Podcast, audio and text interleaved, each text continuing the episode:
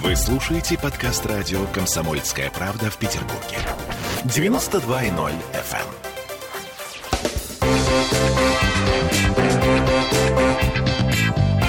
Культурные люди. Всем привет, радио «Комсомольская правда», Санкт-Петербург. А, В эфире мы, Ольга Маркина. И Сергей Волчков. И сегодня у нас э, самая настоящая звезда, и я очень рада этому. Мне так неожиданно и приятно, что Гузель Яхина согласилась к нам прийти. Здравствуйте, Гузель. Добрый день, спасибо, что пригласили. Ну, вы вообще как привыкли к славе, да? Вот обычный человек, он может быть э, травмирован вниманием, там, зачастую каким-то негативным отношением к своей персоне, а публичное относится к этому вполне себе ровно уже, да? Тем более, что слава такая достаточно неожиданная, насколько Вот как я у вас понимаю. вообще обстоят э, дела с реакцией на вот эту шумиху вокруг вашего имени?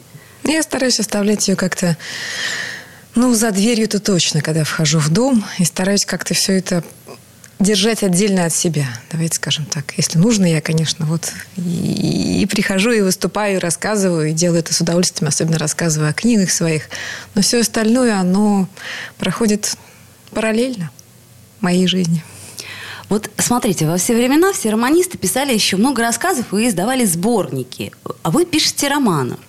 А сборников рассказов я почему-то вот не припомню. Есть несколько рассказов в журнальном зале, насколько я помню, да, но не более. Вот писать романы – это запрос души в данном случае? Или это, а, как сказать, э, может быть, требование издательств, может быть, желание экранизации? Я понимаю, что вопрос мой такой скользкий, но тем не менее.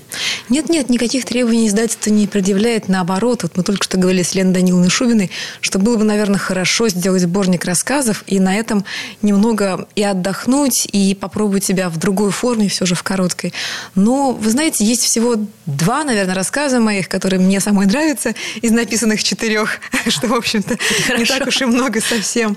Дело в том, что я не знаю, как это работает. Возможно, действительно, это устройство сознания. И- Или какие-то, может быть, не знаю, амбиции внутренние. Но каждый раз, когда думаешь, я думаю, я про себя рассказываю о какой-то теме, то из этой темы хочется вырастить нечто большее. И как-то не укладываюсь я, что ли, в, в- в короткие, а, в короткий формат, и нужен разбег больше, и, и размах хочется побольше. И как-то вот действительно пока не пишутся рассказы. Пока вот то, что написалось, написалось три романа, писались каждый они примерно три года, то есть такой вот шаг я соблюдаю, получается. И это на самом деле достаточно быстро. Я воспринимаю вот этот вот шаг а, как а, достаточно напряженное движение вперед, хотя, казалось бы, роман в три года.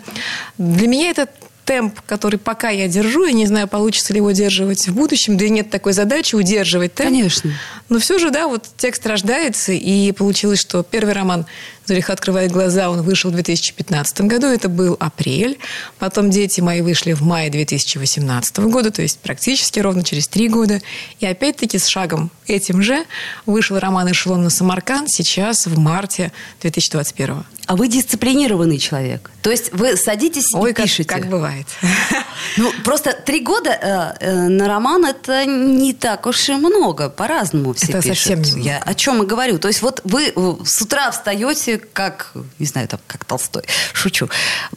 Каким образом вы работаете? Где? Как? Вот, э, понимаете, людям простым, которые читают. Вот у меня, например, коллега сказала, да, Гузель Яхина, я ее читаю, я читаю ее Зулейху, и я понимаю, что это уровень э, литературы, именно языка, уровень там э, Толстого. Ну, то есть нравится. Людям очень нравится. И всегда хочется как-то чуть-чуть приоткрыть закулисье. Вы знаете, здесь нет такого устоявшегося постоянного монотонного графика. Здесь есть, пожалуй, периоды жизни, которые меняются.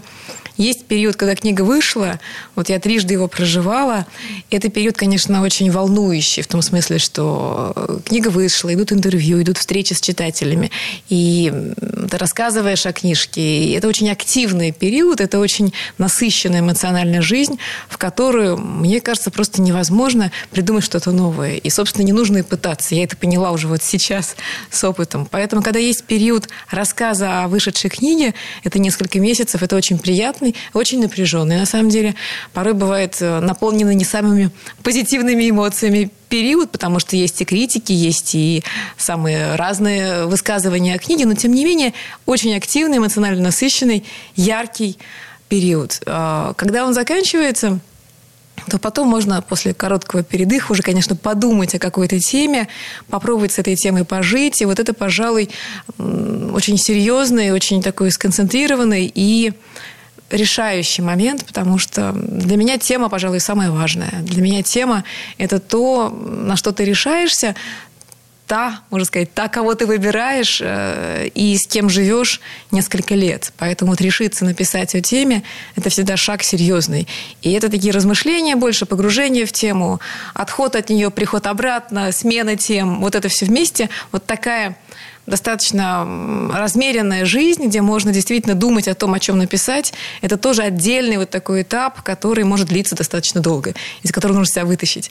А потом уже, да, если тема выбрана, и принимаешь решение написать об этом, тогда начинается сбор материала, тогда начинается дисциплина, вот тут нужно уже включать действительно силу воли, и да, вводить себя в некий размеренный такой темп, где можно каждое утро вставать, садиться за стол идти в библиотеку, читать, складывать историю, потом ее расписывать. И это уже такая более планомерная, более дисциплинированная, более регулярная жизнь. А как вы чувствуете, что книга закончена? Вот я помню, кто-то из художников говорил, что какое-то вот какая-то горошина равновесие такая раз, и ты чувствуешь, да, все.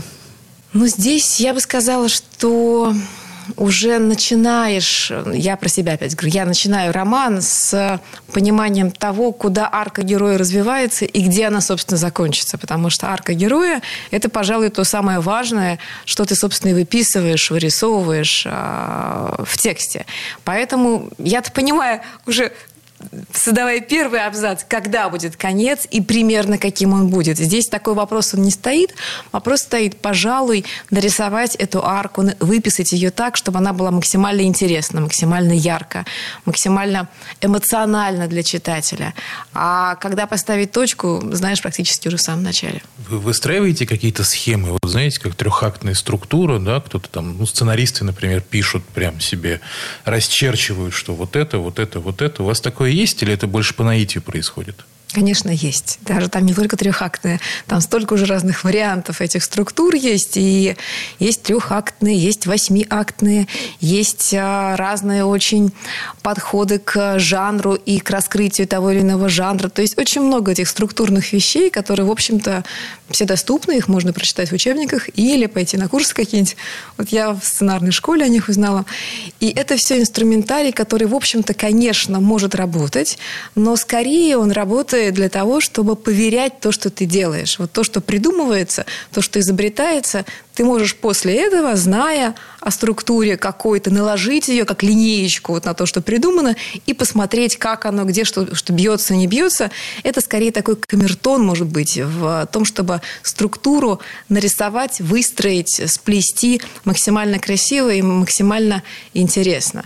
Я здесь иду не то, чтобы по наитию, нет, я стараюсь всегда структуру держать и держать достаточно крепко. И я рисую эти структуры десятками, на самом деле, выписывая, вырисовывая этот узор истории. Просто еще и потому, что у меня три романа, и все они исторические, и приходится в них совмещать большую историю, не приходится, а, собственно, для этого романа делается, совмещать историю большую и историю маленького человека. Вот это вот сплетение вместе тех событий исторических, которые случились вот ровно в эти дни, ровно там, в этот час события случилось, ни днем, ни месяцем, ни годом позже. Совмещение этого с тем, что происходит с героем, да еще и так желательно, чтобы большая история подталкивала историю маленького человека. Вот это, конечно, задачка, которую нужно нарисовать, изобразить, как-то графически ее обозначить и уже позже расписывать в текст. Две минуты у нас остается до рекламы. Очень короткий вопрос. Вот нам вчера а, Антон Долин, э, кинокритик, э, сказал такую интересную вещь, что говорит, вы не ищите правды в литературе, не ищите правды в кино. А, может быть, этих трехсот спартанцев-то и не было вовсе. Сколько исторической правды в вашем материале? Это вопрос большой. Давайте мы его Хорошо. отложим на после паузы Поняла. и уже начнем с нового дыхания из э, а, рассказа о соотношении правды и вымысла. Но ведь э, согласитесь, что, например, э, искать в фильмах Феллини историческую правду, как минимум, это странно. И есть вот некий художественный вымысел. И я так понимаю, что... а, Совершенно не обязательно говорить о правде, например, если это не жанр нонфикшн, правда? О правде можно говорить, можно говорить о соотношении исторической правды и художественной правды, можно говорить о соотношении авторского вымысла и исторических фактов, но это вопрос, э, который решает сам художник на самом деле, потому что, конечно, за фактом, за правдой в чистом виде нужно идти в исторические документы. Совершенно справедливо. А, Гузель Яхина в нашей студии Переключаемся на рекламу. Ольга Маркина и Сергей Волчков. Сергей Волчков. Сделаем паузу, после нее вернемся в эфир и э, обязательно зададим еще все вопросы, которые вы нам передавали. Спасибо большое.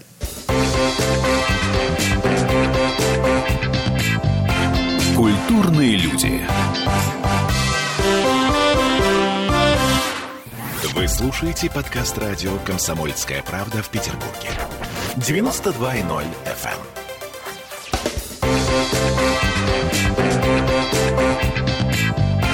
Культурные люди. Вновь возвращаемся в эфир. Радио «Комсомольская правда», Санкт-Петербург. С вами Ольга Маркина. И Сергей Волчков. И у нас в гостях Гузель Яхина. Прекрасный человек, вот я уже это чувствую просто. Мне всегда приятно, когда у меня э, на первых секундах, как это, 13 секунд первые, точно я чувствую, есть контакт или нет контакта. Вот сейчас у меня есть контакт.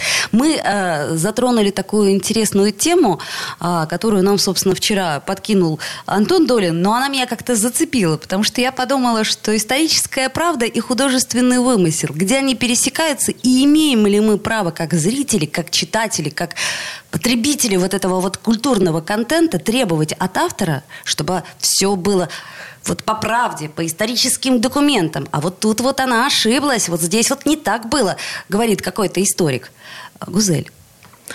Ну, мне кажется, конечно, что я уже повторю свою мысль, которая была в предыдущем блоке, что, конечно, за правды, если ты хочешь действительно знать, что конкретно было, узнать какие-то цифры, факты, даты, нужно идти, конечно же, в исторические документы. Что касается исторического романа, то здесь автор никому ничего не должен. И автор, конечно, сам определяет то соотношение вымысла, то, то соотношение мифа и исторической правды, которое он в текст закладывает.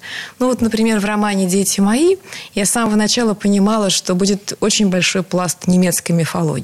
И немецкая мифология, которая сочетается там с мифологией также и советского времени, она действительно придает всему этому сказочный оттенок, всему повествованию. И получается, что похоже повествование в целом на такую притчу, на такую, может быть, сказку, на миф какой-то.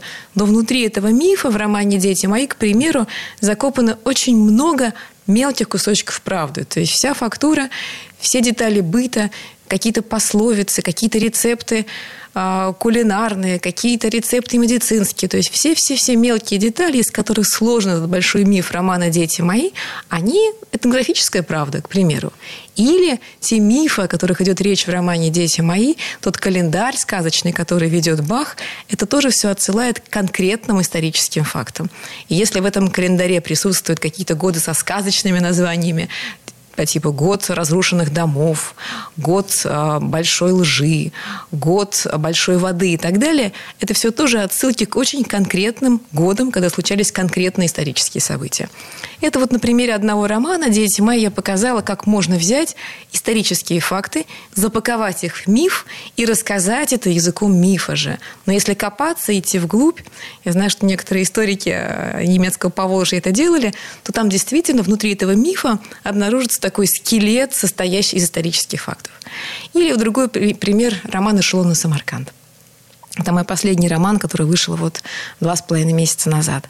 В нем тоже я говорю, что много правды, потому что какие-то детали, порой самые маленькие детали этого романа, взяты из документов архивных, э, из сборников архивных документов, или даже из самого архива, то, что, собственно, я находила в Национальном архиве Республики Татарстан. Какие-то мелкие вещи, начиная от того, что в 1923 году на каждого ребенка беспризорного в детском доме в Татарии выделялся 1 рубль в неделю. Эта цифра взята из архивных документов, к примеру. Или какие-то рецепты суррогатного хлеба, которые приводятся в романе. Или какие-то рецепты, как люди унимали голод, потому что роман, собственно, о голоде в Поволжье и так далее. То есть очень много вот таких вот небольших деталей, которые, в общем-то, они взяты из документов, и это правда. Это правда, которую можно назвать, наверное, исторической, потому что речь идет об исторических фактах. Все это, конечно, тесно очень связано с, переплетено с вымыслом, и в целом весь романный сюжет «Эшелона на Самарканд» – это, конечно, притчевый сюжет, и сюжет такого героического мифа, можно сказать, который, да, он для меня, правда, художественный. То есть для меня вот а, этот сюжет о начальнике эшелона, который вывозит из Казани пять сотен голодающих детей и везет их в Самарканд, в Хлебный, это, конечно, притча, которая заканчивается более или менее хорошо, и это для меня, правда, художественное. Кстати, вот насколько я знаю, ваши романы, они же не только историчные, они еще во многом автобиографичные. Правильно? Я бы не сказала, что автобиографичные. Просто потому, что от себя я мало достаточно вкладываю. Но они, да, имеют элементы биографии моей семейной Семей, истории. Да, да, именно семейной. Так вот, а можно ли сказать, какая часть семейной истории э, задействована, выписана в эшелоне на Самарканд? Очень небольшая, но важная, а именно вот это вот путешествие поезда эвакуационного, который везет голодающих детей, это для меня не какой-то сторонний факт, о котором я узнала из документов. Это для меня часть семейной истории. Дедушка мой, его звали Загрей, он родился в 1909 году. Это дед со стороны папы, получается. Он действительно был беспризорником казанским, и его вместе с другими ребятами, такими же уличными, как и он, в начале 20-х отправили в Туркестан, где он провел несколько лет и спасся. Вот он об этом рассказывал совсем чуть-чуть. Я знала просто с детства, что был такой сюжет когда-то, что дедушку спасли в Туркестане, что половина детей, которые вместе с ним ехала, а их не спасли, они умерли по дороге, они остались лежать действительно э, вдоль железной дороги. Вот такой сюжет был. А больше ничего не помню, ничего он не рассказывал про это. Но я всегда как-то в голове держала этот элемент с поездами, вывозящими детей из голодающего Поволжья. И когда постепенно я приходила к решению написать о голоде в Поволжье, вот этот вот сюжет с поездом, он был одним из сюжетов, подсюжетов, может быть, воспоминаний героев. Как-то хотелось его вставить, а позже я поняла, что, пожалуй, этот сюжет может стать магистральным, просто потому что перемещение, путешествие, приключение, можно сказать.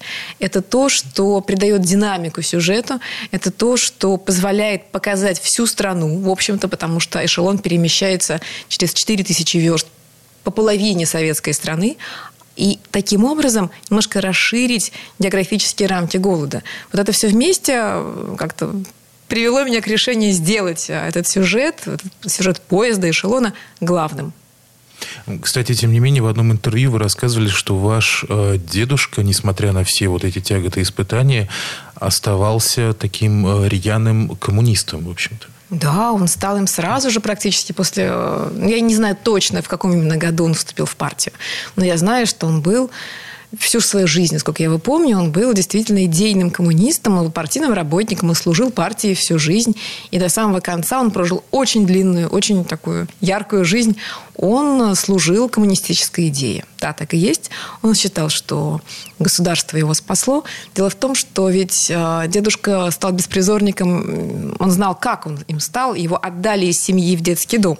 То есть живые родители, у которых было много детей, такая многоедатская была семья, они действительно где-то после 17 года очень скоро начались голодные времена и просто не могли прокормить всех детей.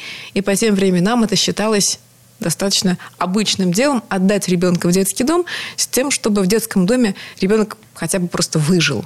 И моего дедушку отдали, соответственно, он знал, что его семья жива, что родители его живы, что они его отдали в детский дом. Государство его приняло, накормило. Когда он сбежал, бродяжил, потом она его опять-таки государство поймало, отправило в Туркестан, где опять спасло. Таким образом, он считал, да, что он обязан всем этой стране, и ей он и служил, этой партии он и служил. Именно поэтому вас привлекает история раннего СССР? Меня привлекает очень история раннего э, СССР, и до того, как СССР был создан, вообще вот эти вот первые годы, конечно, первые десятилетия советской власти очень привлекает. Мне действительно интересно, что было с тем поколением бабушек и дедушек, для меня это бабушки и дедушки, э, кто родился в 10-е, 20-е годы. Это то поколение, которое мне лично очень много дало. Это люди, я была такая богатая в кавычках девочка, потому что у меня были бабушки, дедушки с обеих сторон, и они мной очень много занимались. И я вот только теперь уже понимаю, как много мне это дало, каким разнообразным было мое детство, какие разные это были дома, и как много в меня было вложено любви, как много в меня было вложено а, очень разного отношения к миру. А, а, и поэтому мне интересно знать, узнать чуть больше, понять чуть лучше то время, когда эти люди родились, когда эти люди взрослели, потому что очень многое от них есть во мне. Я таким образом, конечно, совершенно эгоистично решаю свою индивидуальную задачу, интимную задачу разобраться в моих отношениях с бабушками и дедушками, погружаясь туда в то время. А сейчас эта связь поколения, она прервалась или нет? Я имею в виду, что вы продолжаете это в своих детях, там, в своих, не знаю, там, вот просто собираетесь ли вы дальше продолжить это? Это такой вопрос, наверное, все-таки не ко мне, а больше э, к моему ребенку, насколько она эту связь чувствует. Мы стараемся, чтобы, конечно, дочка, у меня дочка, ей сейчас 16 лет, э, чтобы она ощущала за собой, позади поколения. Это очень важно, это очень нужно. Вот я, например, росла, когда была маленькая. Да, у меня были бабушки, дедушки, но что было до них, я не знала. Я не знала, допустим, имен своих прабабок и прадедок. Почему-то об этом не было принято рассказывать. Не было принято, в том-то и дело. Совершенно нет. То есть было ощущение, что жизнь началась с бабушками и дедушками. Вообще вся жизнь. Да, да, да, да, да. Это я тоже по крупицам восстанавливала э, эту историю о которой очень почему-то все не хотели рассказывать. 30 секунд у нас остается до конца этой четверти. И я еще раз напоминаю, что в гостях у нас сегодня писатель а, Гузель Яхина. Я надеюсь, вы не обижаетесь, что я вас называю писатель, а не писательница. Это даже приятнее. А, спасибо. А, Ольга Маркина. И Сергей Волчков. И мы вернемся в эту студию буквально через несколько минут.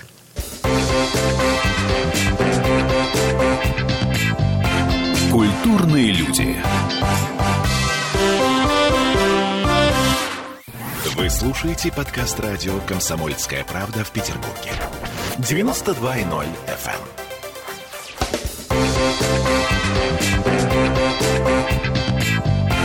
Культурные люди.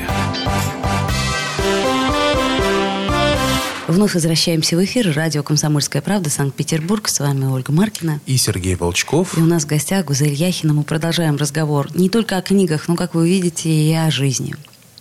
А, вопрос еще про эшелон на Самарканд. Вы э, и нам сейчас рассказали, в предыдущих интервью говорили, что очень много времени провели в архивах, в библиотеках, изучили очень много трудов э, о той эпохе. А была ли среди них какая-то история, какой-то факт, который вас, ну, особенно, что ли, поразил? Вот прям до глубины души затронул там какие-то струнки? Чуть поправлю, не в архивах, а в архиве, потому что был всего один архив. Это Национальный архив Республики Татарстан. А библиотеки действительно их было много, они были разные, начиная с казанских и заканчивая московскими, конечно же. Что касается поразившего факта, а, я погружалась сначала в тему беспризорного детства, потому что изначально была задумка сделать не роман, а сделать небольшую повесть о детях, о мальчишках беспризорных, которых собирают а, в коммуне для дефективных подростков. Вот такая была идея, юношеская история, взросление на фоне суровых советских лет, ну что-то вот такое.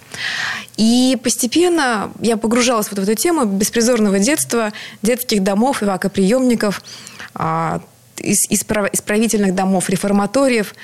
И постепенно я поняла, что, конечно, голод определял вообще все в стране, а уж жизнь этих детей-то точно. И постепенно стало понятно, что нужно все-таки делать роман о голоде как таковом, пусть и не рассказывая о нем напрямую. Поэтому я от темы беспризорного детства постепенно перешла к теме голода. Но нужно сказать, что читая именно документы тех лет и о теме детства, и о теме голода, каждый документ может стать тем, что просто тебя сразит. Ну, меня сражал поначалу каждый документ. Я читала, к примеру, в архиве какие-нибудь отчеты про то, как с, отчеты инспекторов а, детских домов. И вот когда я читаешь, вот настоящий документ, написанный каким-нибудь химическим карандашом. Были такие химические карандаши, цветные карандаши. Написан этим карандашом отчет о том, что дети, к примеру, несколько месяцев лежали в этом а, холодном, еле отапливаемом а, помещении, их не поили, потому что не было водопровода, они выламывали стекла и выгребали снег снаружи, чтобы просто пить. И когда инспекторы пришли в эти помещения, полные битком э, детьми, дети стали хором кричать «хотим в баню, хотим пить», вот это вещи, которые ну, ты же не можешь их спокойно читать. Поэтому, пожалуй, вот ну, чуть ли не каждый документ становится тем поначалу, что невозможно как-то... Вот, ну, меня это очень э, поражало, и я не знала, как, как дальше, вот как, вот, неужели такое было? Я не могла представить, что сто лет назад, это очень близко от нас, сто лет назад, такое могло быть, даже меньше, чем сто лет назад. Это документы были э, середины 20-х годов, там, 23-й, 24-й. Вот. А поначалу, то же самое касается темы голода. Поначалу каждый документ, а, какой-нибудь, не знаю, там тоже инспектор, который обходит квартиры и проверяет те семьи, которые признаны голодающими. Вот инспектор очень буднично описывает, что в квартире нет мебели, что вся мебель распродана, что стоят там какие-нибудь горшки с а, теплыми, а, с, с теплой соломой, значит, которые, видимо, варили, что мужчины ходят в женских юбках, потому что в брюки их ноги не помещаются, они так распухли. Вот это все почитаешь и поначалу просто холодеешь. И так как каждый документ. А потом происходит привыкание, и с какого-то момента вдруг вот я про себя поняла, что даже самые страшные какие-то документы про убийство, допустим, про то, как дети убивали друг друга, эти документы, они перестают поражать. Эти документы вдруг становятся чем-то обыденным.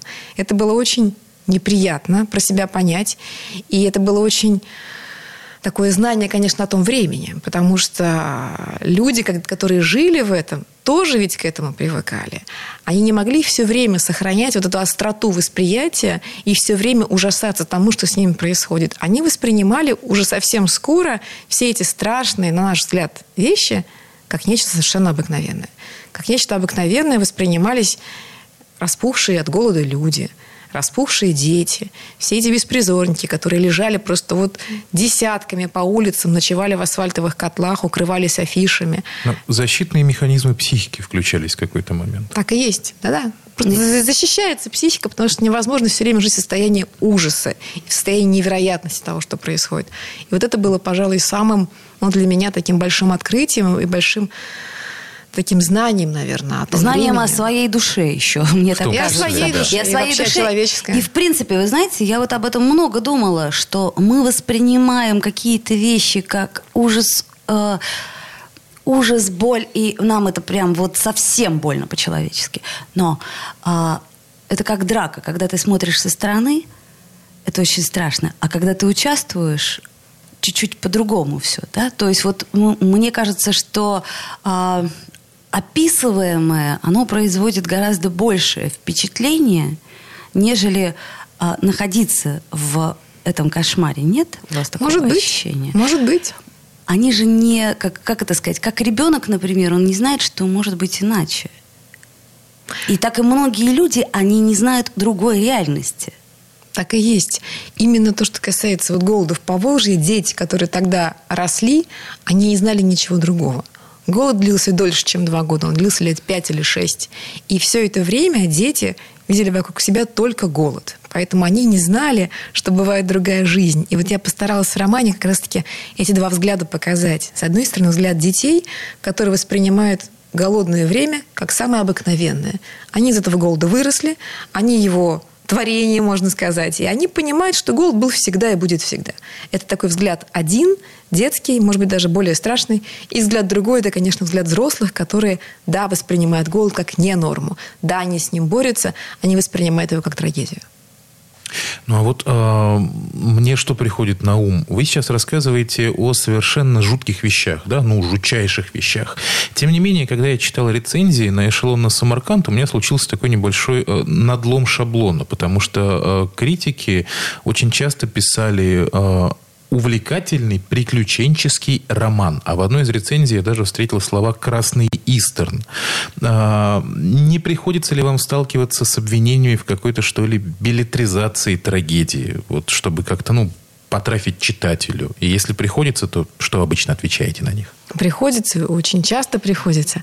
Но на самом деле выражение «красный истерн» – это мое выражение. Я его так и назвала этот роман, просто потому что я решала задачу, самую, мне кажется, сложную задачу в, при создании этого романа совместить или пройти по такой границе между, с одной стороны, серьезным, правдивым, трагическим рассказом о событиях и уважением к теме года, с одной стороны, а с другой стороны, все же, таким рассказом, который бы читателя не оттолкнул.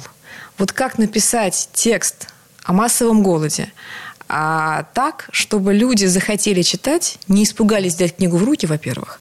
Во-вторых, взяв и раскрыв, не отложили бы на второй и третьей странице. Ну и в-третьих, дойдя до конца, не остались бы с ощущением страха, боли, безысходности, депрессии. Вот это, эти вопросы меня очень волновали.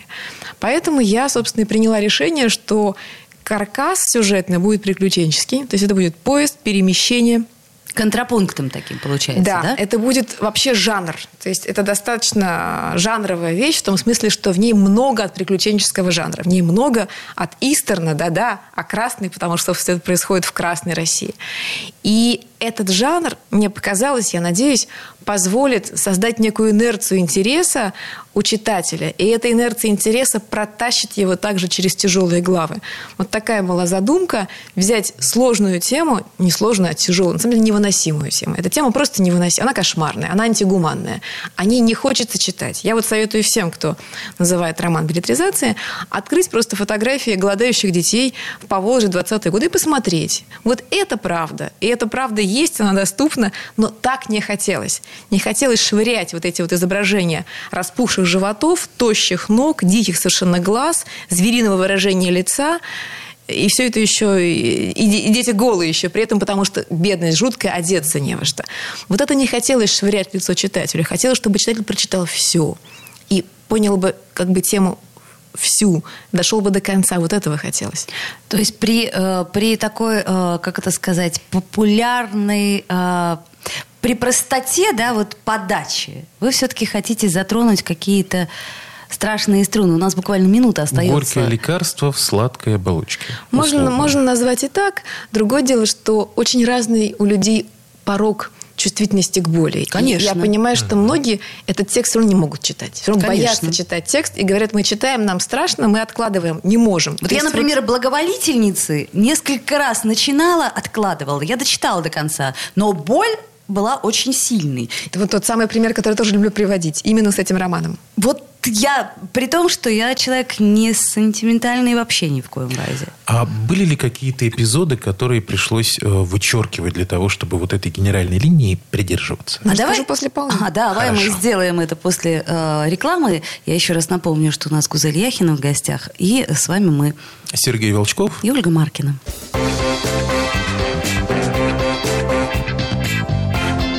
Культурные люди. Вы слушаете подкаст радио «Комсомольская правда» в Петербурге. 92.0 FM.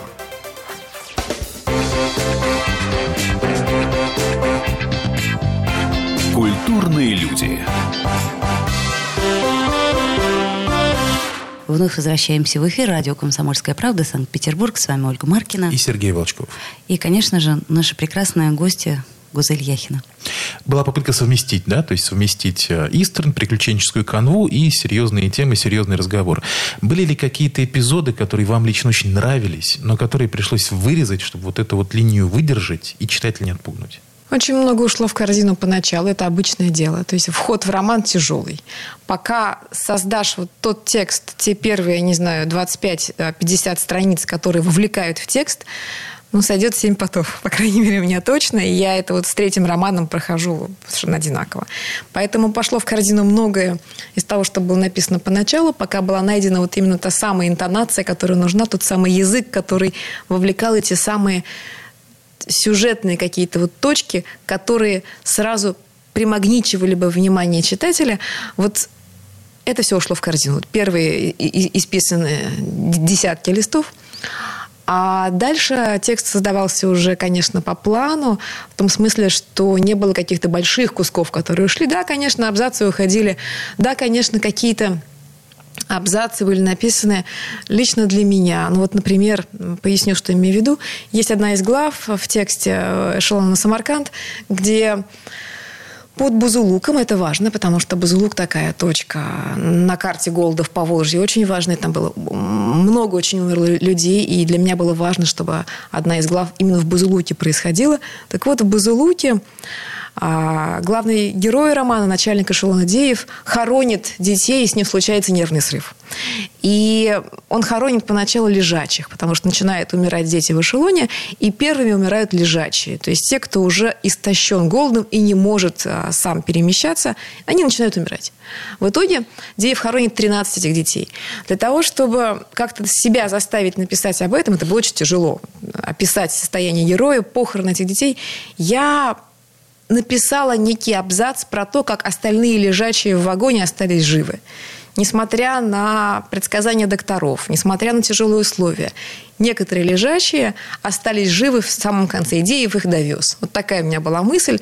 И этот абзац я написала, и весь, а, всю главу шла к этому абзацу. То есть такой зажгла для себя фонарик, и к этому фонарику через темноту пробиралась, написала главу, а уже на этапе редакторской вычетки романа, то есть много времени спустя, очень чуткий редактор Галина Павловна Беляева сказала, слушайте, а этот абзац какой-то вставной, давайте мы его отрежем, будет лучше. Я поняла, что оно ощущается. Мы его отрезали, и осталась чистая глава без этого вставного абзаца, но он позволил мне эту главу написать. Ну, такие вещи тоже случаются. А что касается экранизации, то есть, смотрите, вот э, из романа понятно, э, и редактор может э, порекомендовать что-то убрать, и вы, собственно, можете что-то подчеркать. А когда это все уже на экране? У вас, кстати, есть телевизор? Нет. Ну, ну, ну логично. Ну, зачем, действительно? Вот, я к чему говорю? Вы довольны экранизацией? Которая была у нас, я не помню, в девятнадцатом году, да, по-моему, вышла экранизация? Это был двадцатый год, ровно 20 год назад, апрель двадцатого. Угу, угу. Да, я довольна экранизацией вполне.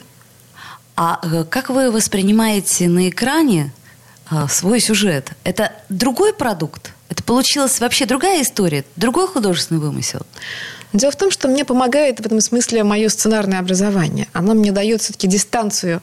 И я понимаю, что это другое. Я понимаю, что а, кино – это совершенно другое искусство. Или телевидение, без, без разницы телевизионный фильм, художественный фильм, кинофильм – это другое. Это не литературный текст, и нельзя их сравнивать. У нас вчера на этот счет была как раз очень большая, очень интересная панельная дискуссия на питерском книжном салоне. Там были как раз Антон Долин, там были как раз Алексей Герман. И вот об этом шла речь.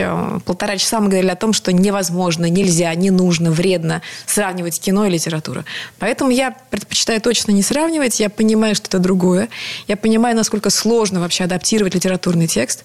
И есть такое правило, ему учат в сценарных школах, чем лучше текст, тем сложнее он адаптируется и экранизируется. Чем хуже текст, тем легче и успешнее можно его экранизировать.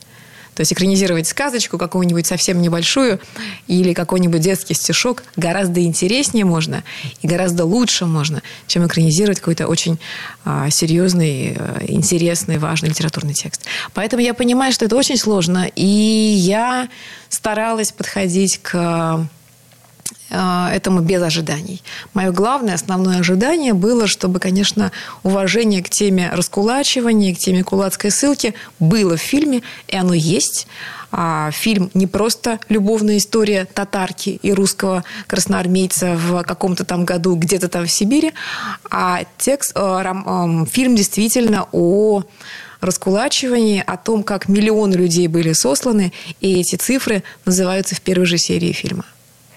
Экранизация «Эшелона на Самарканд» будет? Я не знаю, вопрос пока что не ко мне, потому что никакого договора сейчас нет. Есть разговоры об экранизации, но те, кто знаком с миром кино, понимают, что разговоры могут идти очень долго и ни к чему не привести. Поэтому здесь я пока не отвечу.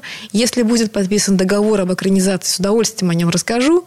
А я со своей стороны могу сказать, что, конечно, а, в романе «Эшелон Самарканд» много кинематографичного. И я сознательно Безусловно. совершенно, сознательно совершенно все это э, использовала, но не для того, чтобы как-то заранее запрограммировать а, текст на экранизацию, а для того, чтобы просто опять-таки уравновесить тему голода. Для меня это снова был инструмент попробовать рассказать о тяжелой теме таким образом, чтобы было легче читать. И все эти сцены кинематографические, все эти диалоги короткие киношные, все эти конфликты и вся эта структура киношная, она, собственно, для того и служит, чтобы читатель видел этот фильм э, на своем внутреннем экране и легче проходил через эту тему. Коротенький вопрос. Вы сказали, что ведутся разговоры. А кто их ведет? Кто интересуется? А об этом нет смысла рассказывать. Вот, наше время практически подходит к концу. К сожалению. К сожалению, да. Я думаю, что мы могли бы еще долго а, общаться с приятной нам гостьей. Эшелон на Самарканд. А, то самое произведение, которое нам сегодня а, показала, а, а, так сказать, во всех красках наша прекрасная гостья и привезла его в нашу северную столицу на книжный салон. Спасибо большое, Гузель. И я надеюсь, что мы, во-первых, еще не раз встретимся. Ну, по крайней мере, через три года. когда, когда будет новый роман. Ну, или и... пораньше, когда будет экранизация «Эшелона на Самарканд». Да, или ждем... Еще более лучший план. Или ждем рассказы, что тоже очень бы хотелось как и э, Елене Даниловне Шубиной. Спасибо большое за этот разговор. До встречи. Спасибо вам.